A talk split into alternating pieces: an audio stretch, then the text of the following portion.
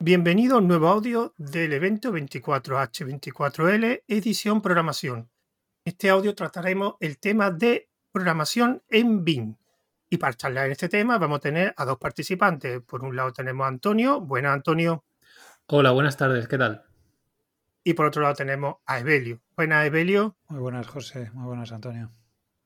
Bueno, pues para empezar primero el audio, lo primero que tendríamos que hacer es, pues, si os podéis hacer una pequeña presentación. Así que, Antonio, si puedes hacer una breve presentación. Sí, claro. Ah, bueno, me llamo Antonio González Piegas. Ah, tengo ya casi 27 años y estudié arquitectura en la Escuela de Arquitectura de Sevilla. Pero bueno, al final, eh, aunque no terminé hace mucho, me he dedicado más al mundo de la programación y al mundo digital que a construir edificios. Bueno, en tu caso, Evelio, si puedes hacer una pequeña presentación. Pues después de que Antonio haya dicho que tiene 27 años, yo no me atrevo a decir cuántos tengo, pero podría ser su padre.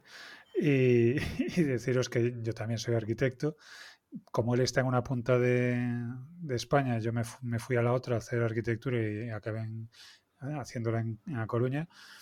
Y, y bueno, mm, llevo, no sé, un porrón de años vinculado a una cosa que ahora se llama BIM, pero que antes eran modeladores de arquitectura o programas de, diseño de arquitectura y, de repente pues, pues son modeladores BIM y hay todo un ecosistema y un mundo alrededor de él. Y he aprovechado, bueno, para, aprovechado, hablando de, estas cosas, nos juntamos un par de amigos más y, tenemos un podcast que es BIMRAS, que, se, que en el que hablamos también de BIM y de tecnología aplicada al sector de la construcción.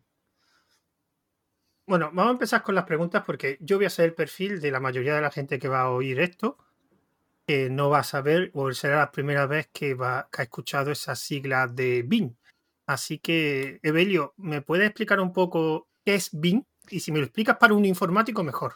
Bueno, pues para un informático, BIM primero es con B, no es el procesador de textos o que estáis acostumbrados a encontraros en, en vuestros terminales, con lo cual ya nada que ver, es un programa completamente gráfico, es un, entorno en el que, bueno, programa. El, el, BIM en realidad no es exactamente una aplicación, sino que es todo un conjunto de, prácticas y de, y de, mm, de, ¿cómo decirlo?, de procesos que contribuyen a, crear un objeto digital, una representación digital de un edificio. Las siglas BIM son el acrónimo de Building Information Modeling. Por lo tanto, bueno, pues se trata fundamentalmente de, hacer una, réplica o construir digitalmente un, edificio. Para eso, pues utilizamos modeladores, pero también utilizamos programas que, gestionan la parte gráfica de, esas, de esos modelos, eh, programas que se encargan de, introducir o de extraer los datos de, de, esos modelos y aprovechar, bueno, geometría, información y demás para generar todo el ecosistema de, datos que puede necesitar la construcción de un edificio y también su mantenimiento, por supuesto, porque se supone que, el BIM abarca desde la concepción de, un inmueble, de un activo, de una infraestructura, hasta la, la construcción del mismo, la operación del mismo, o sea, el, uso de, ese edificio, eh, infraestructura o lo que sea. Y bueno, se supone que también debería llevar eh, parte de la vida del final de la, de la vida de, ese, inmueble, de ese edificio. No sé si esto te aclara algo o, todavía, todavía más. Cuesta, cuesta, pero por eso la siguiente pregunta sería, para, ponerlo en contexto, eh, ¿BIM qué fue a sustituir o a mejorar? ¿Qué es lo que había antes que para eso surgió BIM que pretendía, digamos, solucionar o mejorar la eficiencia? Porque por lo que me has dicho es como, digamos, para un informático sería como una metodología, ¿no? Efectivamente, se acerca más a una metodología que, a, un, software concreto. Em, hasta, la irrupción o hasta la, eclosión de esta metodología, de esta forma de, enfrentar un, proyecto, lo que, hemos estado uh, utilizando, lo que realmente se utiliza de forma todavía mayoritaria, pese, pese a lo que nos pese, es eh, trabajo con, CAD, con, dibujo puro y duro eh, asistido por ordenador. Eh, a muchos de los oyentes seguro que les suena el, AutoCAD, aunque solo sea de referencia. Es un programa que, en su momento sustituyó al tablero de dibujo, eh, de la misma forma que, lo que sustituyó el, procesador de textos a la máquina de escribir. Y en este sentido, cuando hubo esta sustitución del, trabajo a mano por el trabajo en CAD, se pasó pues directamente a un tablero digital en el que se dibujaba cada una de las líneas que representaba eh, la información que después construiríamos. De tal modo que eh, los planos, por decirlo de alguna forma, recogían el testigo de, los planos en papel, reproducían el formato y directamente lo que nos, lo que nos aportaban pues eran las tareas típicas que, que puede ayudar un, cualquier proceso informático, que es, pues evitaban repeticiones, permitían modificaciones con cierta agilidad, eh, bueno, ayudaba bastante. De todas formas, esto seguía siendo dibujo plano o dibujo en el mejor de los casos 3D, pero dibujo puro y duro, o sea, geometría, única y exclusivamente geometría, en la que una línea mm, no tenía un significado por sí misma, sino que necesitaba de un intérprete, del, usuario, del arquitecto, del ingeniero, del, albañil en obra, necesitaba de ese usuario para interpretar qué significaba. Dos líneas en paralelo suelen significar la representación de un muro, pero seguían siendo dos líneas. Con la aparición de, herramientas con mayor capacidad de proceso y con mayor eh, capacidad de gestión de datos, lo que aparece es una, forma de trabajar en la que mm, lo que se intenta es reproducir la realidad antes de construirla. Piensa que nosotros trabajamos con, con modelos, con, resultados que son prototipos constantemente. Yo cuando hago, cuando diseño una vivienda para un cliente, no he diseñado nunca otra vivienda como la suya y no he construido nunca otra vivienda exactamente igual a la suya.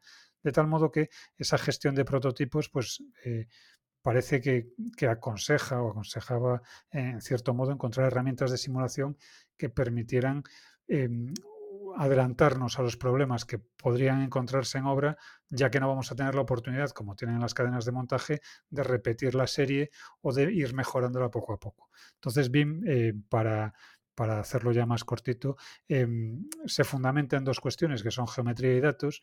Por un lado, la geometría eh, se corresponde con una geometría tridimensional en la que tenemos eh, el edificio, el, activo, la, infraestructura, lo que sea que, estemos construyendo o que vayamos a construir, lo tenemos en, un formato tridimensional, el, bueno, típico que habréis visto en, algunas ocasiones dando vueltas al edificio en pantalla o, navegando como si fuésemos en un, FPS. Eh, tenemos ese edificio tridimensional, que es geometría, como digo, pero a mayores, cada elemento geométrico debería, eh, en mayor o menor medida, ir acompañado de unas características em, en forma de datos. Pues eh, cuando tengo un muro, algo tiene que decirme que eso es un muro y no pues una ventana. Tiene que, algo tiene que decirme qué material tiene, qué dimensiones tiene, qué, qué, características térmicas tiene. En fin, toda la, información que yo pueda añadirle a ese, a ese elemento que me, que me permita eh, construir eh, de alguna forma una base de datos de, de mi edificio terminado de tal modo que después pues, sea relativamente sencillo o por lo menos sea asequible el, ejecutar simulaciones que correspondan pues en cierta medida a la realidad o tomar eh, datos como puede ser pues la cuantificación de, materiales o, directamente eh, yo sé, programar la, ejecución de obra en forma de, tareas secuenciales que vayan construyendo el edificio. Interesante. Entonces, eh, una de las cosas que, las ventajas que tiene es también la reutilización de los modelos, ¿no? O sea que como va a modelar la realidad, más que hacer un prototipo, se te permite después con esos datos poder utilizarlo en otros proyectos, ¿no? Efectivamente. De hecho, bueno, eh, ya con el CAD em, aparecen los elementos reutilizables que pueden ser, bueno, en terminología de CAD son los, los bloques o las células en el caso de, de algunos otros software, son elementos que puedes reutilizar en distintos, en, distintas, en distintos proyectos sin tener que redibujar absolutamente todo. Bueno, pues en, con, con, BIM vamos un poquito más allá y no solo tienes los elementos geométricos, sino que además tienes una serie de parámetros que puedes, de los que puedes hacer uso en diferentes, en diferentes proyectos. Eh, por ir diciendo nombre de alguna aplicación, pues en Revit son las familias, en, en Allplan son las Smart Parts o los macros, en Archicad son los objetos 3D, perdón, los objetos, eh, sin más, los objetos GDL. En fin, hay una serie de elementos que puedes eh, acumular en forma de plantilla podríamos, llevándolo al tema de programación, como si tuvieses una colección de snippets con los que poder armar tu, una parte de tu, de tu software, sumando esas distintas piezas de los del puzzle, ir eh, acumulando eh, o, no teniendo, sobre todo no teniendo que hacer una y otra vez las mismas, los mismos elementos. ¿Y, ¿Y, esto también tiene relación o va a tener en un futuro relación con otras tecnologías, como que estoy viendo ahora? Que la arquitectura, aunque esté en pañales, se está empezando a utilizar, digamos, la impresión 3D. Eh, el, ¿El BIM va a poder enfocarse también a eso o son cosas? Sí, sí, sí. De hecho, hay, hay experiencias al respecto de traslación de, de modelos BIM a, a impresión 3D a ver, pero pensando que nosotros vamos a estar eh, manejando constantemente un, modelo geométrico 3D con datos asociados. Esto quiere decir que tanto la fabricación digital como la, realidad aumentada, superponiendo eh, nuestra edificación a una edificación en obra y comprobando el avance o, directamente sobre un solar en vacío que podamos apuntar el móvil y, ver cómo va a quedar implantado ahí. O la realidad virtual, pudiendo eh, en un momento dado operar de forma simulada eh, un edificio para ver cómo responde. Se me ocurre, por ejemplo, para entrenar en, temas de seguridad y salud, entrenar a, operarios. Les pones unas gafas virtuales o sea, unas gafas de realidad virtual y ya se enfrentan al, edificio en su forma definitiva. Pero estoy hablando constantemente de edificio, pero pensad que el edificio también son sus instalaciones. O sea, yo puedo modelar las instalaciones de un edificio y mm, de alguna forma añadirle eh, información, por ejemplo, de, mantenimiento. Que una persona encargada del mantenimiento de un equipo yo qué sé, de, abastecimiento, de repente sepa, eh, apuntando su móvil, tenga acceso a porque está georreferenciado y porque puede identificar los elementos de, la realidad, sepa qué, datos tiene eh, asociados esa, esa, llave concreta o, que pueda acceder al, manual de uso de un determinado aparato porque la, la, virtual le permite, perdón, la realidad aumentada le permite ubicarse y, saber qué es lo que tiene delante son muchísimos los usos que, pueden darse. Eh, algunos están más en pañales que otros, pero vamos, que, la variedad de usos es cada día más, más grande. Sí, al final mm, la tecnología va a englobar casi todos los ámbitos de conocimiento en todos los lados. En todos los lados ya creo que no, existe nada que la tecnología no esté aplicada de alguna forma u otra.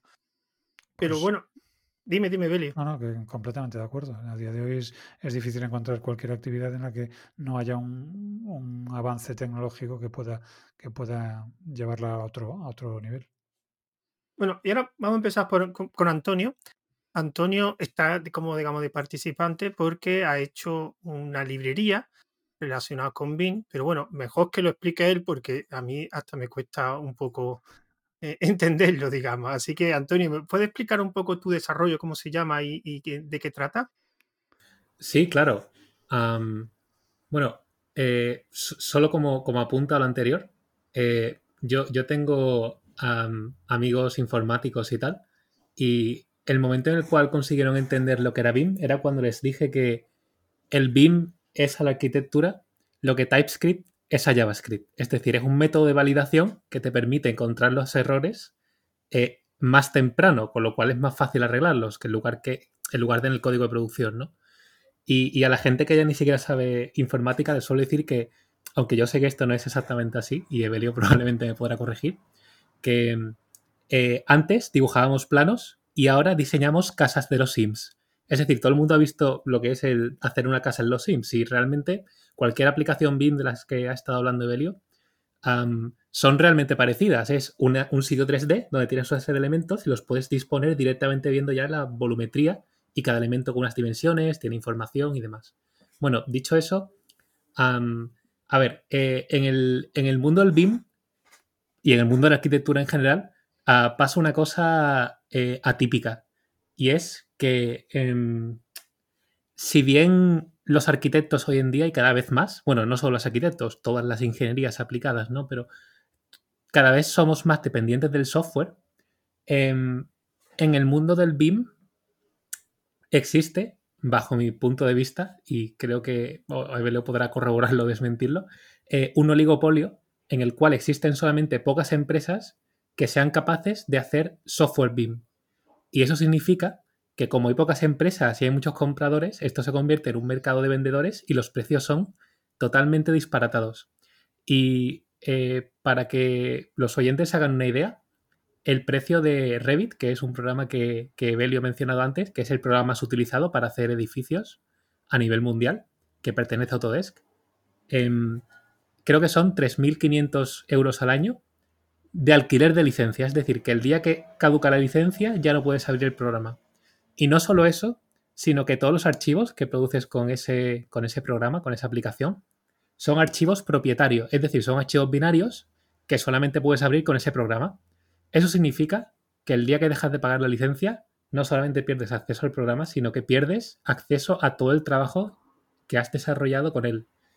Y puede sonar como muy lejano, pero esto es algo así como si de pronto, no sé, a nivel de programación, como si una IDE costase casi 4.000 euros al año y no solo eso, sino que el día que dejas de pagarla pierdes acceso a tu propio código. Sería un disparate, pero es que eso es lo que está ocurriendo ahora mismo en el, en el mercado de software de arquitectura.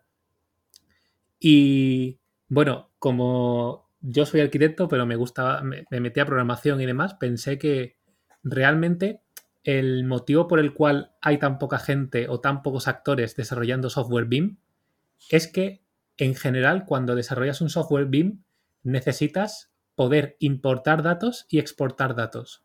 Sencillamente porque un edificio es un objeto tan complejo que tú no puedes hacer una única aplicación que lo haga todo. Con lo cual, cuando tú dices, venga, me voy a meter en el mercado BIM, pues tienes que ver qué aplicaciones hay, qué datos generan y dices, vale, pues yo me voy a meter a hacer una aplicación que no sé, diseñe máquinas de aire acondicionado o que diseñe las puertas y ahora importas los datos de otras aplicaciones, tu programa diseña las puertas y exportas los datos generados para mandarlos a un taller o lo que sea. Y para hacer esa importación y exportación de datos hay que utilizar un formato que se llama IFC, que eh, es algo parecido al JSON en el mundo de la programación más estándar, ¿vale? Es un formato de texto que es abierto, porque claro, este texto, y cualquiera puede leerlo y escribirlo. Pero el problema que tiene ese formato es que es técnicamente muy difícil de leer y escribir, porque sigue un estándar que es bastante antiguo, creo que tiene, creo que son más de 20 años o 30 años, y si bien un JSON normalmente cualquier librería, cualquier lenguaje tiene, eh, tiene herramientas para leerlo y escribirlo en una sola línea de código y no tener que preocuparse más, eso no es así con IFC. Y eso significa que quien quiera leer o escribir archivos IFCs eh, necesita desarrollar un parseador IFC. Y eso es algo que solamente las grandes empresas, bueno, grandes y medianas empresas, a lo mejor las que cotizan de 5 millones al año para arriba, se pueden permitir.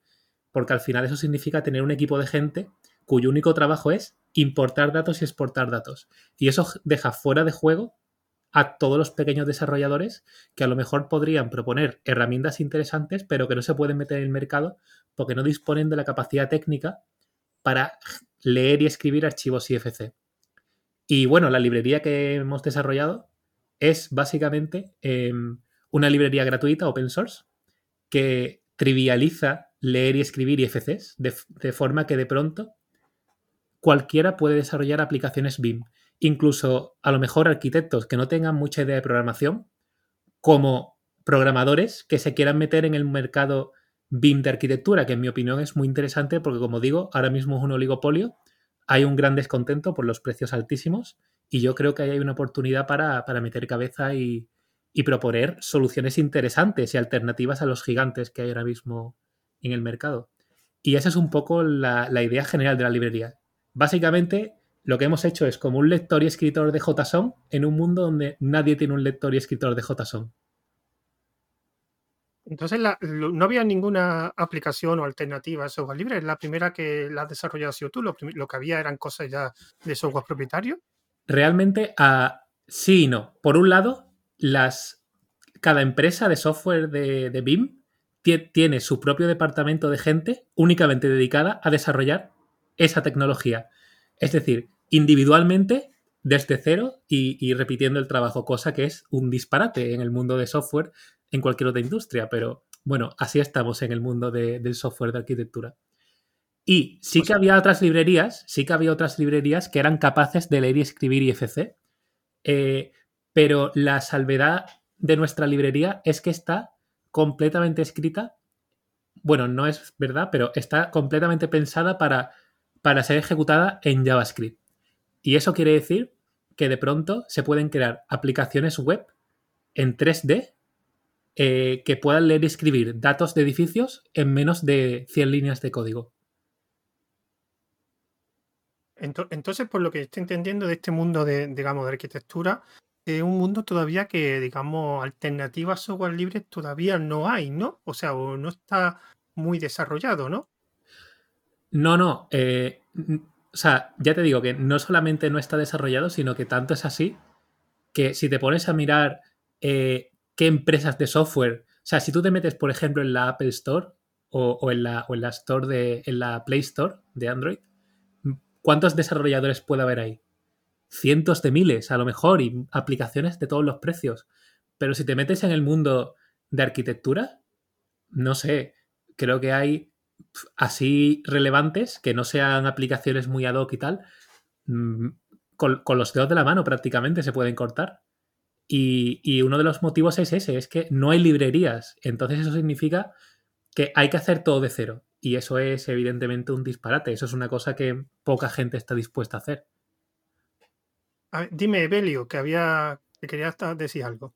Sí, a ver, eh, mm, respecto a lo que comenta Antonio, efectivamente el, el mundo de software libre alrededor de la arquitectura es bastante escaso, es muy anecdótico, sobre todo si lo comparamos con, bueno, otros, con otros sectores. De todas formas, hay, hay iniciativas pues muy, eh, ¿cómo decirlo?, encomiables.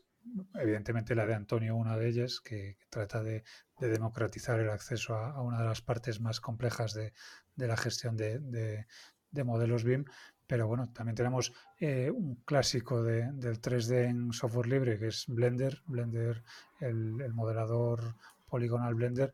Hay un desarrollo eh, para tratar de convertirlo en o adaptarlo a, un modelador que pueda tener uso arquitectónico por parte de Diomult con Blender BIM. Y, hombre, no es operativo a día de hoy, desde mi punto de vista, para, para el trabajo con, bueno, para el trabajo habitual de, de un arquitecto o de un ingeniero, pero tiene un, por delante un futuro bastante, bastante brillante. Eh, también hay herramientas que han sido tradicionalmente para, para otros usos, como puede ser FreeCAD, que, que se ha utilizado en, el mundo de ingeniería más cercano a, a lo que podría ser un Inventor o, a un... eh, bueno, no, no me sale ahora el otro, pero vamos, que, que- que está, eh, que tiene capacidades gráficas bastante potentes y que se ha tratado de adaptar a- a- al, mundo, al mundo BIM incorporando lo que en FreeCAD le llaman los, un workbench, un banco de trabajo de- dedicado directamente a BIM. Pero efectivamente de lo que adolece el sector directamente es de, de la parte, podríamos decir como la, ciencia básica. Hay, hay algunos desarrollos de, de aplicación finalista, pero de, ciencia básica, lo que serían los, los mimbres con los que se construyen las aplicaciones, pues no son tan fáciles de encontrar. De hecho, la única librería que yo conozco eh, abierta que, que permite trabajar con IFC como de forma similar a la que, a la que permite la, la de Antonio IFCJS es IFC OpenShell, que efectivamente es una librería open source que mm, permite trabajar con, con formatos IFC, que es la base a día de hoy de- del trabajo con BIM de una forma interoperable, pero eh, bueno, tiene una cierta complejidad de uso. eh, creo que solo tiene que no tiene, que no tiene em, ninguna librería para, para JavaScript, con lo cual, bueno, pues se, complica un poco el, el panorama. Y la, lo que dice Antonio, la, la librería que está desarrollando él, eh, pues trae, aparte de un soplo de, aire fresco al sector, trae una democratización y un acceso sencillo a una de las partes principales de- del, del desarrollo de aplicaciones BIM que, que se estaba, yo creo que hacía, hacía fal- bastante falta. Una pregunta, Antonio, porque me has dicho que tu desarrollo está principalmente en JavaScript, pero tengo, perdón, tengo una duda. O sea, yo sobre todo JavaScript sé algo, pero sobre todo sé de Python y una de las cosas que me ha gustado siempre de Python es que eh, va poco a poco conquistando diferentes ámbitos de uso. Eh, está muy, digamos, está muy ahora de moda en, el, en, el, digamos, en, los datos, en el Big Data, incluso en las aplicaciones de GIS, hay algunas herramientas también muy conocidas que están en Python, pero en el mundo de Bing, si tuvieras que coger un lenguaje JavaScript, ¿sería el idóneo para la programación? ¿O lo has escogido por otro motivo? He, he, dicho, he dicho, bueno, vale, hay dos preguntas. La primera, que la voy a responder porque creo que es más rápida la librería no está en JavaScript. Está hecha para JavaScript, pero no está en ah, JavaScript. Vale, vale, vale. Está, vale. está en TypeScript, que es como, como JavaScript, pero bien hecho, sí, porque sí, tienes, sí. tienes validación en el IDE. Y, es de Microsoft. ¿no? Perdón, Antonio, es de Microsoft el desarrollo, ¿no? Sí, sí, sí, Realmente TypeScript es como JavaScript tipificado y con mucho control sobre el, ¿sabes? El, el que no hagas barbaridades y, y, te lo dice directamente en el IDE, no tienes que esperar al código a que, a que se interprete para que falle. Y también está, está escrita en C. Estamos utilizando WebAssembly, que no sé si sabes lo que es. Eh, ahora mismo los navegadores, desde hace relativamente hace poco, tienen una, una, nueva API que te permite coger lenguajes compilados como C y crear archivos que tienen una extensión .wasm o WASM eh, y se ejecutan de forma hipereficiente porque como sabes, están por un lado los lenguajes compilados y por otro los, los interpretados. Y el secreto es que el archivo WASM se envía directamente a la CPU sin tener que interpretarlo línea a línea y es como muchísimo más eficiente. Bueno, muchísimo es a lo mejor un 25%, pero que es sensiblemente más eficiente que, que JavaScript normal. Entonces la librería está escrita tanto en TypeScript como en, como en C++. Eso por un lado. Por otro lado, la pregunta de por qué elegimos eh, esta tecnología, tecnologías web, para, para, entendernos, era que mi. El objetivo que teníamos nosotros, y ojo que la librería no solamente la he desarrollado yo, o sea, hay, hay más gente. El objetivo que teníamos era no solamente que fuera fácil leer y escribir IFC, sino que fuera fácil crear aplicaciones BIM en general, ¿sabes? Y nos dimos cuenta que en tema web era muy fácil hacer, hacer 3D con la librería 3JS, que no sé si te suena, que, que está hecha por, por, Ricardo Cabello o Mr. Dub. Eh, básicamente es la librería más utilizada para hacer 3D en el navegador, ¿no? Y nos llamó mucho la atención esa facilidad de poder de pronto en 50 líneas de código tener un 3D por el que pudieras navegar, interactuar y demás. Y un poco emulando esa, esa, como esa accesibilidad que en mi opinión tienen las herramientas web, dijimos que, oye, sería muy interesante que se pudieran hacer herramientas BIM que no dependieran de sistemas operativos, ni de compilaciones, ni nada, sino que fueran directamente algo que tú ejecutas en una página web o en un servidor, en Node o lo que sea, y, y, y ejecutarlo en cualquier dispositivo, ¿no? O sea, el objetivo era un poco conseguir la misma ubicuidad que tiene JavaScript, pero a la hora de hacer aplicaciones BIM. Interesante, interesante. Yo que estoy aprendiendo, yo que aquí todo lo que me estáis diciendo es, yo ahora mismo mi cerebro es como un vaso vacío. Ahora mismo me lo estáis llenando de, un montón de cosas que no sabía que existían. Bueno, una pregunta que suelo hacer Antonio a los desarrolladores que yo, que yo suelo entrevistar y que hacen sobre todo desarrollo en, software libre es la licencia. He visto, por lo que he visto, que, es licencia MIT, ¿no? Uh, la tenemos que, o sea, sí, realmente es licencia MIT. Hace, no recuerdo cuándo, dijimos que a lo mejor la cambiamos a una de, a la Mozilla, que, que la verdad es que eso se lo miró, se lo miró Tom, eh, que es otra persona que colabora en el proyecto, yo no me lo miré en profundidad, pero era algo así como que, en teoría, si alguien implementaba mejoras que pudieran ser del bien como de, de beneficio común, esas mejoras las tenía que volcar de vuelta en la librería, pero por lo vale, demás, sí. eh, por lo demás, total uso, o sea, uso comercial, completamente libre, sin ningún tipo de. Aunque evidentemente lo apreciaríamos, pero no, nadie está obligado ni a, darnos crédito, ni a decir que lo utilizan, ni nada. Sí, porque esa es una pregunta que. Eh, una licencia que escogen mucho la MIT, mucha gente, incluso gente que vive del desarrollo que, que, ellos tienen, que es su producto y viven de ello. Y siempre me ha resultado curioso que ¿por qué escogéis de primera una MIT? O sea, eh, cuando sabes que una MIT y alguien puede coger tu código, hacer modificaciones y venderlo comercialmente. Porque ya me imagino que el cambio tendrá que ver por eso. Pero ¿por qué de primera escogiste por MIT? ¿Porque no, porque es la que se ocurrió o por algún motivo en especial? Mira, eh, la pregunta que más me han hecho ah, desde que empecé este proyecto y cuando empezó a tener relevancia es ¿por qué estoy haciendo esto gratis? Porque realmente nosotros podríamos coger y este desarrollo que hemos hecho venderlo como, como un producto, ¿no? Y de hecho ha habido empresas de, de bastante relevancia y, y, de, y de nombre sonante que nos han ofrecido dinero a cambio de, bueno, de, hacerles funcionalidades y tal. Mira, realmente nuestro objetivo con este proyecto no es hacer dinero ni vivir de ello. Nuestro objetivo es em, hacer el sector un lugar un poco más amable. Porque ahora mismo el sector BIM a nivel de software, eh, en mi opinión, es tremendamente hostil con el usuario. Y, tremendamente privativo y súper caro. Y no sé. Yo creo que la forma que. La forma más efectiva. Porque no sé si lo sabes, pero para ponerte un poco en contexto, Autodesk es la empresa más grande de software que, que hace software BIM. Y creo que fue hace un par de años. Eh, los estudios de arquitectura más importantes del mundo, que creo que fueron como, no sé si 150 o así, firmaron una carta abierta de protesta quejándose de, oye, qué caro es vuestro software, cuánto falla y, qué faena lo de, bueno, no sé, quejándose de un montón de cosas, ¿no? Y, lo que hizo Autodesk fue sencillamente encogerse de hombros y decir, bueno, muy bien, mensaje recibido, pero, o sea, mmm, somos el número uno, vamos a seguir haciendo lo mismo, básicamente.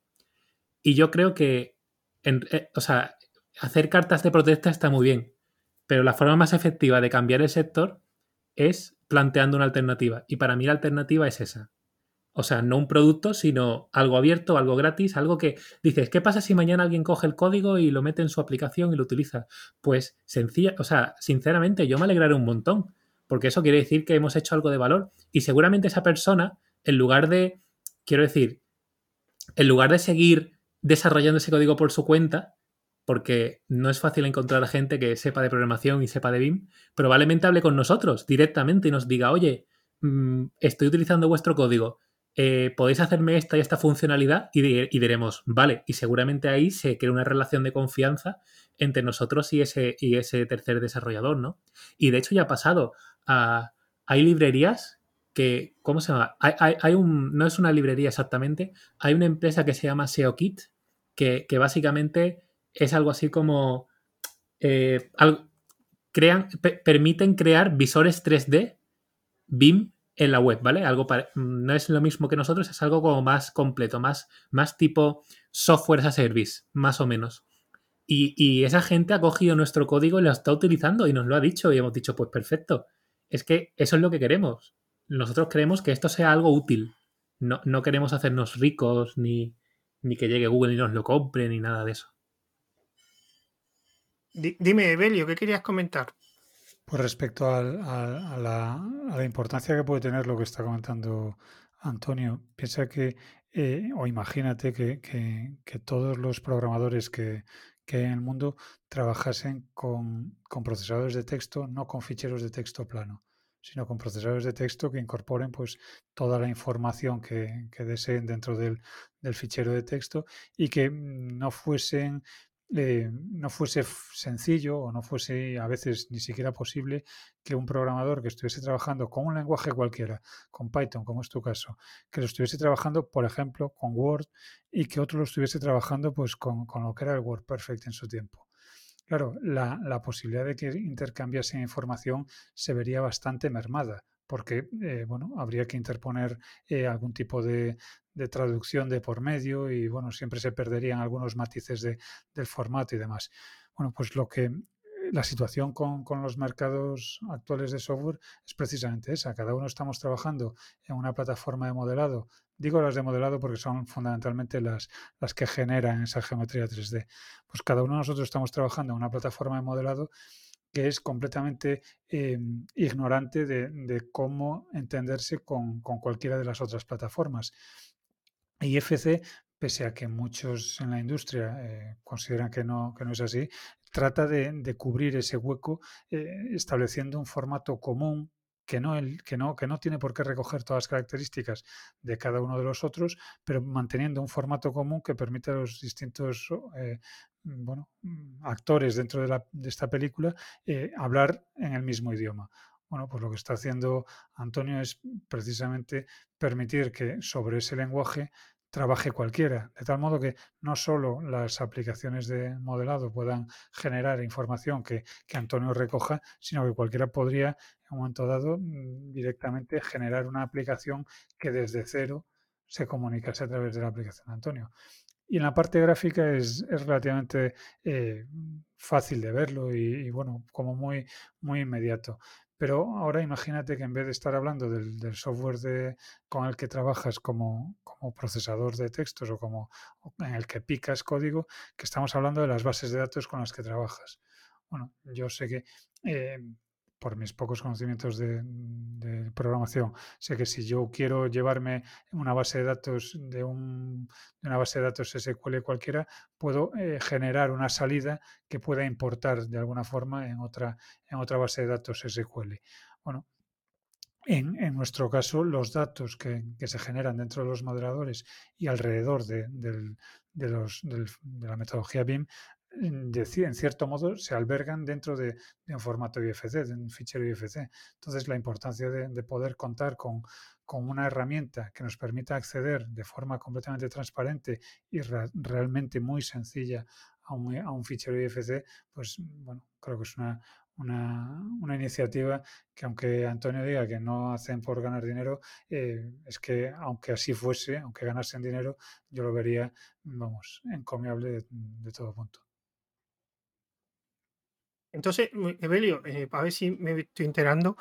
Entonces, el ecosistema de software libre dentro de, de, de eh, tiene que dar muchísimos pasos para igualarse a otro ámbito, a otro ecosistema en otro ámbito de software libre. ¿Cuál, sería, cuál sería el siguiente paso? Desde mi punto de vista, el, paso imprescindible, el paso crítico, digamos, es la, aparición de un modelador con capacidad eh, real de ser una alternativa de trabajo profesional. A día de hoy no hay una, una, herramienta que te permita cubrir el flujo de trabajo desde la ideación volumétrica, la definición constructiva y la generación de documentación en forma de planos. Entonces, ese sería el paso crítico.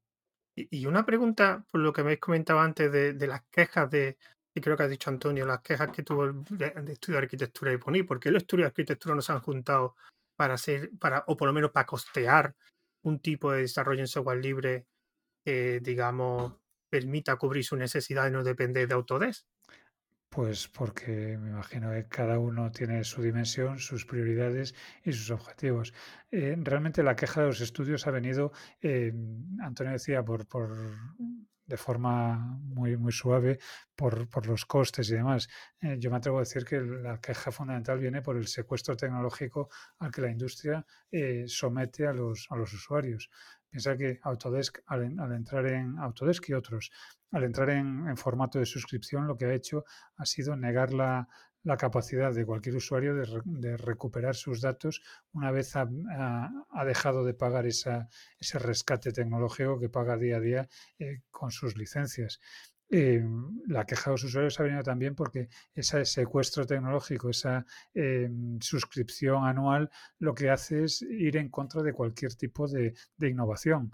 Piensa que un, una empresa que tiene garantizados, porque los tiene re, eh, recluidos a sus, usuarios, que tiene garantizados los ingresos año a año, no tiene ningún incentivo para, innovar. Si además sumas a esto la imposibilidad de estos usuarios de escapar de tu ecosistema, porque no hay un formato que permita una salida eh, cómoda o, ni siquiera una salida eh, fiable, pues eh, tienes garantizado unos ingresos, tienes garantizados una, una tienes una, una, clientela cautiva que te permite prácticamente hacer lo que te dé la gana. ¿Por qué no se han revelado los, usuarios? Pues probablemente porque las prioridades y las alternativas no existen. Yo recuerdo cómo empezó Blender. Blender no era la Blender Foundation que, que es ahora. Entonces, bueno, pensemos que el, poder, cuando es el oligopolio del que, del que hablaba eh, Antonio, no es tan sencillo o tan, tan fácil de derribar. Eh, Autodesk además viene, bueno, y parece que estemos cargando contra Autodesk, pero es, en general el sector. Hay tres, cuatro marcas que, pueden ser las que copan el 95% del mercado. Eh, esas marcas eh, vienen de una, de, una historia previa en la que eh, derivan de herramientas CAD que eran prácticamente las únicas que había en el mercado. Entonces, eh, si nos vamos al software libre, aplicaciones CAD eh, dentro del mercado de, software libre no hay tantas, hay algunas, pero no hay tantas. Formatos de trabajo tampoco son especialmente, son bastante ásperos, por decirlo de algún, modo, y esas aplicaciones en general no han tenido la capacidad de traccionar como para eh, generar un, volumen de, usuarios que justifique ese desarrollo de una forma más intensa. Entonces, bueno, pues no sé, aparte de que eh, eso, la industria es eh, un monstruo enorme luchando contra estudios que por más que puedan ser grandes, no dejan de ser anécdotas dentro de su cuenta de resultados, pues, pues tiene, tiene dificultades. bueno, si, me lo permitís, yo también diría que aquí hay un problema cultural, porque sí, es decir, quiero decir, lo fácil es como culpar a las grandes marcas, pero, y, y de hecho tienen como realmente la culpa, ¿no? Pero en el fondo, eh, las empresas, por definición, son como grandes máquinas de, hacer dinero. Entonces, evidentemente, aunque sea totalmente, em, ¿cómo decir?, eh, inmoral lo que están haciendo, pues yo diría que ahí, bueno, pues están en su papel de empresas, entre comillas, malvadas, ¿no? Pero a mí lo que me choca es el, que, por ejemplo, el otro día, y, y lo sabe, o sea, em, mucha gente del sector, o sea, hablo de usuarios que sufren todo esto que estamos contando, eh, se tomen a broma el tema del open source y, miren lo que estamos haciendo y digan, bueno, vale, es muy loable, pero no vale para nada porque no estáis haciendo dinero. Y esas... pero ahí hay una componente de ignorancia muy elevada. Sí, lo sé, lo sé, pero en el fondo esa ignorancia, esa, esa, eso ver lo que es el open source, y, no tan ignorante, ¿eh? porque luego también hay gente que, no es, que yo creo que no se le puede tachar de ignorante diciendo que la gente que hace open source son aficionados, porque no son profesionales. Pero bueno, que a lo que yo voy es que creo que, el siguiente paso sería concienciar a la gente de que se puede hacer y, y de que es algo donde todo el mundo tiene que poner interés y poner esfuerzo y no sé, a lo mejor es hora de, empezar a, dejar de desarrollar aplicaciones cerradas individuales para ver si hacemos algo de dinero y empezar a desarrollar código abierto que todos podamos utilizar, ¿no? Porque lo que yo tengo claro es que si Blender ha podido, pues seguramente hay otras iniciativas que también puedan crear una alternativa, ¿no? Yo ahí insisto en, lo de ignorancia, también por aquella frase de no, no, culpes a la, a la, maldad de lo que puede ser explicado con ignorancia, porque en el fondo, la, o por lo menos lo que yo palpo en, mi entorno, es que la, equivalencia software libre, software gratis es eh, bastante habitual. Entonces, si es gratis, eh, que yo siempre he dicho que de gratis nada, si es gratis parece como que, es menos y además si es gratis parece como que, eh, no, no genera valor. Bueno, pues chico, tú mismo Antonio eres prueba de que trabajando con software open source, no, gratis, open source, eh, se genera valor, se genera mucho valor y uno puede llegar a vivir, a lo mejor no directamente de su software, pero sí gracias a su software. Sí, claro, ese, eh, ah, perdón, perdón, pero claro, ese es el, lo, que, lo último que ha dicho Belio es lo que la mayoría de la gente ignora la gente tiene un concepto de ganar dinero a base de vender servicios, vender productos y en el software libre te permite vivir de otra forma. No directamente a lo mejor, pero sí eh, de forma indirecta. O sea, no va a ganar dinero de tu software, pero gracias a tu software te pueden contratar. Y eso es una cosa que hay mucha gente que lo desconoce. Y hay muchos proyectos de software libre donde el desarrollador al final la ha contratado la empresa X, la empresa Y, para hacer el mismo desarrollo que hacía antes, pero dentro de esa empresa. Y yo conozco, he conocido varios casos donde el desarrollo que me han empezado ahora mismo están trabajando para una gran empresa haciendo el mismo desarrollo. A mí, de hecho, y el, código es software libre. Sigue, dime, dime, Antonio. Eh, bueno, era yo. Ay, perdón, perdón, Evelio. A mí, a mí me gusta pensar que, el software, del software libre se puede vivir, pero no vendiendo licencias de software libre. O no, o no necesariamente vendiendo licencias de software libre. teniendo el código fuente disponible es difícil vender una licencia. tienes que vender otro tipo de servicio. Años, diga. Porque ¿para qué va a pagar alguien por una licencia si puedes conseguir el código y hacerlo tú?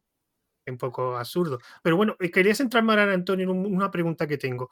Eh, Antonio, este es tu proyecto de, de IFC pero ¿cuáles son los siguientes caminos en el desarrollo de este proyecto? ¿O te vas a centrar solo en la librería o vas a crear o generar un ecosistema que aumente las funcionalidades que haya para el software libre dentro de BIM? Mm, bueno, realmente, a ver, eh, nosotros, qué difícil la pregunta, ¿eh? A ver, em, la librería empezó con el, con el fin de leer y escribir IFCs y, y, darle al usuario un 3D con el que poder hacer un programa 3D. Pero al final hemos ido mucho más allá y cada vez hacemos más cosas. No sé, por ponerte un ejemplo, em, justo ayer terminé de implementar la primera versión de, de, multiproceso, o sea, de multithreading, para, para, ser capaz de hacer como procesos más lentos sin bloquear la aplicación, ¿no? Y, y al final la librería avanza a una velocidad tal que yo no sería capaz de decirte dónde estaremos dentro de un año. El proyecto ahora mismo tiene eh, oficialmente como tal, empezó en enero realmente y, bueno, tiene menos de un año y avanza muy, muy deprisa. Eh, además, ahora le puedo dedicar mucho más tiempo, porque como tú bien has dicho, evidentemente cuando el proyecto empezó a tener repercusión, me llamaron varias empresas y he acabado trabajando en remoto para una empresa noruega que parte del, o, gran parte de mi tiempo en la oficina es dedicado a, hacer código de la librería, con lo cual le puedo dedicar bastante más tiempo, ¿no? Em, no sé, hombre, la verdad es que el objetivo que tenemos es que mañana, si alguien se quiere meter en el tema de programación de aplicaciones BIM, que como digo, creo que es un mercado muy suculento, porque la clientela está muy enfadada. Eh, tanto si es un informático que no sabe de arquitectura o que no sabe mucho de arquitectura, como si es un arquitecto que no sabe mucho de programación, lo puede hacer de forma amable, de forma tranquila y sin perder demasiado tiempo. Ese es un poco el objetivo. Bueno, pues me acaba de quitar la siguiente pregunta, Antonio, que te iba a hacer. ¿Qué, qué cualidades hace falta para que un programador empiece a programar en BIM? Ah, bueno, no, nada, nada. Realmente, realmente yo diría que para mí lo ideal sería, si, si, si alguien es programador y se interesa por ese tema, que se ponga en contacto con la gente que ve en LinkedIn, gente como Evelio, por ejemplo, y, el equipo de Binras, porque, porque yo estoy seguro de que, o sea, no hay más, o sea, no hay más programadores metiéndose en el mundo BIM porque es un gran desconocido, porque se desconoce. Porque si grandes programadores fueran conscientes de lo que se está cociendo en ese mercado, yo estoy seguro de que muchísima gente se metería. ¿Y, de qué ámbito, de qué, perdón, de qué ámbito crees que sería el más acorde para que esa migración, o sea, un desarrollador web, un programador de, videojuegos, un programador de GIS, de aplicaciones de GIS, ¿cuál crees que sería, digamos, el ámbito por cualidades que tenga el programador por conocimiento, el salto a BIM sería más fácil? no lo sé, depende. A ver, realmente eh, cualquiera de las cosas que has dicho yo creo que sería útil, porque, tan, o sea, al final, cuando se sabe programar, el aprender una nueva tecnología, y tú lo sabrás, no es tan difícil. Si has hecho algún proyecto de cierta relevancia, el meterte ahora con, por ejemplo, si has hecho siempre JavaScript, meterte con Python o viceversa, o si has hecho C Sharp en Unity, meterte con JavaScript, no es tan difícil. Yo, yo no creo que haya realmente un requerimiento de conocimiento para meterse. Sabiendo programar, es cuestión de informarse, de encontrar algo que te motive y lanzarse. Pero es que la arquitectura da miedo. O sea, es que va un programador le dice, hazme una, algo relacionado con arquitectura y, la mayoría es que no tienen conocimiento en eso. Por eso me resulta, eh, por eso te he hecho esa pregunta, pues para saber si algunas cualidades las podía reutilizar, no solo de programación, sino de otros conocimientos. yo, diría que lo más directo es encontrar a un arquitecto BIM muy enfadado con la industria, con muchas ganas y que hagan un equipo multidisciplinar. Ah, vale, perfecto. Dime, Evelio, ¿qué querías decir? Con esto último que ha dicho Antonio, por alusiones. lo, que, lo, que, quería decirte es precisamente lo que, lo que enfatizar lo que ha comentado Antonio, que, es que eh, hacer que un, que un programador eh, sepa lo suficiente de arquitectura como para encontrar las necesidades que pueda tener un, arquitecto probablemente sea muy complejo. Sin embargo, encontrar arquitectos que puedan eh, en un momento dado tener ideas eh, respecto de cuestiones que, puedan solucionarse o que puedan tener cierta demanda, yo creo que es más, más sencillo. Antonio ha dicho, bueno, y además creo que con conocimiento de causa, ponerse en contacto conmigo. Es que ideas son miles. Yo se lo he dicho a Antonio hace, hace un par de días, las ideas le regalo las que quiera, que sin ejecución no, no acaban de ser nada. Sin embargo, eh, y por, por, abundar también en tu, en tu cuestión, eh, cuando decías de qué campos puede ser útil un programador, pues es que un programador de videojuegos sabe de, de gestionar espacios en 3D, por ejemplo cosa que un arquitecto eh, se dedica profesionalmente a ello. Bueno, pues ahí cruzan eh, intereses. Un programador GIS sabe probablemente de gestión de, cartografía, de gestión de, bases de datos. Pues un arquitecto también trabaja con bases de datos. Pueden ser de materiales, pueden ser de costes, pueden ser eh, cualquier tipo de, información asociada al edificio. También ahí cruzan intereses.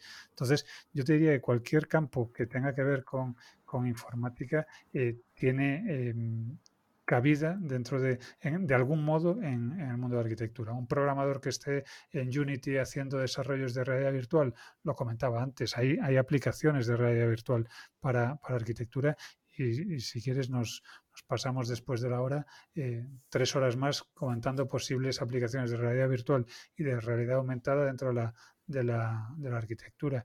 Eh, pero quien dice eso dice eh, gestión de, mm, decía, bases de datos, motores de cálculo, mm, motores de cálculo energético, eh, programas, un programa tan sencillo como pues, para recuperar cartografía de, Google Maps o de OpenStreetMaps y representarla o incorporarla a tu, a tu software de trabajo, vamos ideas las que quieras. Y además no siempre con aplicaciones enormes, que yo defiendo muchísimo el, bueno, la forma de enfocar los problemas que tiene Linux, que tiene Unix, que es eh, hacer mm, pocas cosas muy específicas con programas muy pequeñitos que lo hacen muy bien y que se pueden, sobre todo, y ahí está la clave, comunicarse perfectamente con otros, con otros programas. Yo cuando estoy trabajando con el terminal, eh, bueno, vosotros lo sabréis mejor que yo, los que estáis escuchando, el, hacer un pipe de, una, de un comando a otro es algo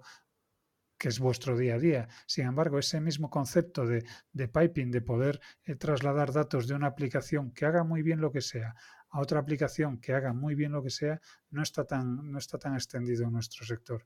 Y ahí yo creo que hay una, una, una oportunidad para, mucha, para muchas aplicaciones, insisto, pequeñitas, pero que eh, tomando el IFC como a lo mejor como ese pegamento que, que, pueda darle cohesión, eh, tienen, tienen muchísimo sentido. Ya no te cuento eh, mm, temas de, aprendizaje automático dedicados a la supervisión de modelos o a la, o a la validación de modelos. Hay, hay, un, hay un mundo entero y como dice Antonio, eh, con, muchos, con muchos actores deseando tener ese tipo de aplicaciones y yo añadiría con mucho dinero eh, dedicado a eso. De tal modo que cualquier aplicación que responda de una forma similar con unos costes comedidos o sin costes, pero con unos servicios añadidos que den valor, tiene, desde mi punto de vista, éxito asegurado. Llamadme. Sin más, José. Uy, es que tenía silenciado el micrófono.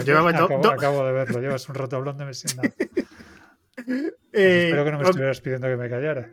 No, no, no, no. Lo que ya, ya como ya queda poco tiempo para la hora, que me gustaría hacer una última pregunta a cada una, además, una pregunta enfocada, digamos, al motivo por el que está en este, en este audio. Así que voy a empezar con Antonio. Antonio, eh, ¿cuál es el futuro de software libre dentro de Bing? Pues yo espero que sea IFCJS, pero no sé, no. O sea, yo creo que sí. Siendo optimista, yo creo que el futuro es que van a aparecer más gente como con ganas y con conocimiento. Habrá más librerías, habrá más aplicaciones y al final conseguiremos plantarle cara a las grandes tecnológicas y conseguiremos cambiar un poco la cultura que hay. Y en tu caso, Belio, una pregunta más genérica. ¿Cuál es el futuro de BIM? Pues el futuro de BIM, pensando que todavía estamos arrancando, es conseguir que, lo que ahora dicen muchos que hacen, que son gemelos digitales, sea una realidad eh, que podamos palpar. No, no, solo modelos eh, dando vueltas en, una pantalla, sino realmente bases de datos conectadas eh, teniendo como, como mm, digamos, dato o como parámetros a mayores los parámetros gráficos. Yo sueño muchas veces con, una, con, un entorno BIM en el que la geometría esté disociada por completo de la, de la, información y la información pueda ser accesible como en el mundo GIS desde cientos de opciones de bases de datos, que sea el técnico el que se encargue de decidir qué necesita en cada momento y a ser posible con, con software abierto y, por supuesto, con datos abiertos. Bueno, eh, ya para antes de finalizar, ya sé, digamos, la despedida, sí me gustaría pues que me dijerais vuestro método de contacto y proyectos que tengáis donde se pueda localizar. Por ejemplo, Antonio, ¿dónde te podemos localizar? Sí, eh, yo soy bastante activo en LinkedIn, en Twitter y en GitHub. Así que, bueno, si, si me buscáis por mi nombre y tal y me agregáis, yo os voy a aceptar seguro y, y bueno, cualquiera que me quiera hablar para preguntarme lo que sea, a vuestra completa disposición. De todas formas, en notas de audio me pasas toda esa información y en las notas de audio, pues la, pondré. En tu caso, Evelio, ¿dónde te podremos localizar? Pues fíjate que si Antonio González tienes que añadirle Viegas para encontrarlo, a Evelio Sánchez, como le pongas bien, te aseguro que hay pocos que, te salgan. creo que soy a veces excesivamente prolífico en, las redes que me muevo, en LinkedIn, en Twitter, pero, pero vaya, que cualquiera que, busque por Evelio, Evelio Sánchez BIM me va a encontrar y por supuesto encantadísimo de, de intercambiar con quien sea la, mi opinión o, lo que, o lo que Y si además quiere escucharnos en, en BIMRAS hablando de nuestros friqueríos, pues encantadísimo también. Pero una pregunta, BIM entiendo lo que es, pero RAS, ¿cómo? ¿BIMRAS?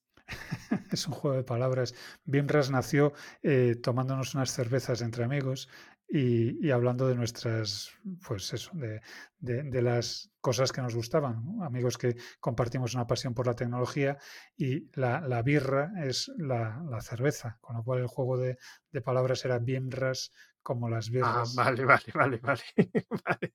Entendido. Bueno, y recordar que a los que estáis oyendo este, este audio, sobre todo en el, en el directo, en el día de la misión, recordad que ahora a haber otro audio que será programación en escritorio con Lorenzo Carbonell, Marcos Costales. Y ya recordar que también está, hay unos métodos de contacto de este evento. Por, tenemos la web que es 24h24l.org. Tenemos también una cuenta de Twitter que es 24h24l1 con número. También un canal de Telegram que es arroba evento 24h24l y también una cuenta de Mastodon que es 24H24L. Recordad que todavía quedan unos cuantos audios para, para finalizar el evento, así que eh, seguid escuchando más, más audio a continuación y nos seguimos viendo. Venga, un saludo, hasta luego.